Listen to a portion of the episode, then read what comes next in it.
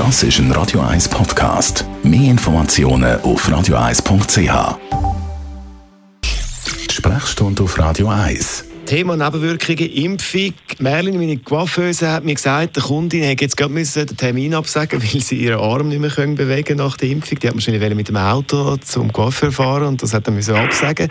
Ähm, weil sie muss mit einer Hand helfen, anschneiden. Wahrscheinlich. das ist ja nicht optimal. Vielleicht mit dem Auto zum Impfzentrum fahren und wieder zurück. Also der Impfarm, wie man dem so ein bisschen umgangssprachlich sagt, ich habe den auch der kommt nicht sofort. Also es geht im Moment, bis man den hat, ein paar Stunden. Also wenn man jetzt nicht äh, bei Tagesreise mit dem Auto äh, hier und zurück hat zum, zum Impfzentrum, dann kann man im Grundsatz hier und äh, zurück im Auto gehen. Wenn man auf Nummer sicher gehen will, dann soll man äh, sich fahren lassen oder den ÖV nehmen. So Nebenwirkungen, das gesagt, kommt vielleicht ein bisschen später. Was gibt es sonst noch, was später auftaucht ab und zu mal?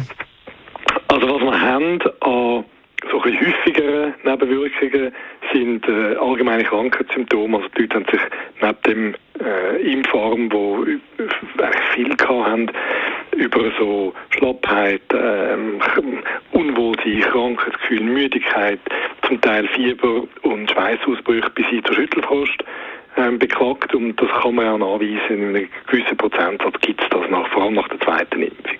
Man hat das mehr nach der zweiten Impfung in dem Fall, die Nebenwirkungen? Ja, in der Regel ist es so, dass nach der ersten Impfung die meisten Leute oder überwiegend es hat natürlich auch andere gegeben, die schon mehr Nebenwirkungen haben, aber sich über den Impfarm beschwert haben. Jetzt ist das Immunsystem nach der ersten Impfung, wenn man dann noch keinen vollständigen Impfschutz hat in etwa 50 Prozent der Fälle trotzdem schon so stimuliert, dass wenn jetzt der zweite Stimulus, die zweite Impfung kommt, dass es dann schneller reagiert.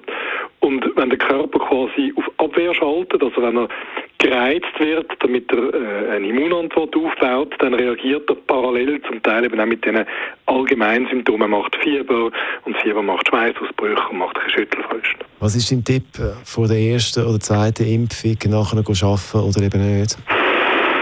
Ja, also ich glaube, man muss es ein bisschen abhängig machen vom Verlauf. Ähm, es hat wahnsinnig viele Leute gegeben, die keine Mühe gehabt haben und die gesagt haben, ich hätte jetzt nicht Bäume ausgerissen am ersten und zweiten Tag, aber ich bin eigentlich leistungsfähig gewesen.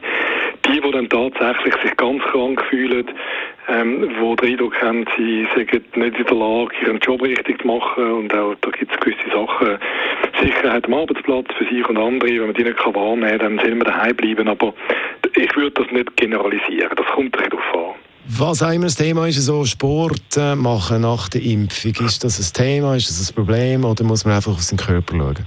Muss auf seinen Körper schauen. Die einzige Empfehlung, die man kann diskutieren kann, man soll beachten, ist der Alkoholkonsum. Es hat Angaben gegeben, dass man für eine Zeit, also bis hin zu drei Wochen, ähm, den Alkoholkonsum mäßigen weil das Immunsystem bei der, äh, beim Aufbau von einer Immunantwort stören. Ich weiß nicht, wie viele Leute sich an das gehalten haben, da gibt es keine ist eigentlich die einzige generelle Empfehlung, die man gegeben hat. Also vielleicht nicht gerade eine Party nach dem Impftermin.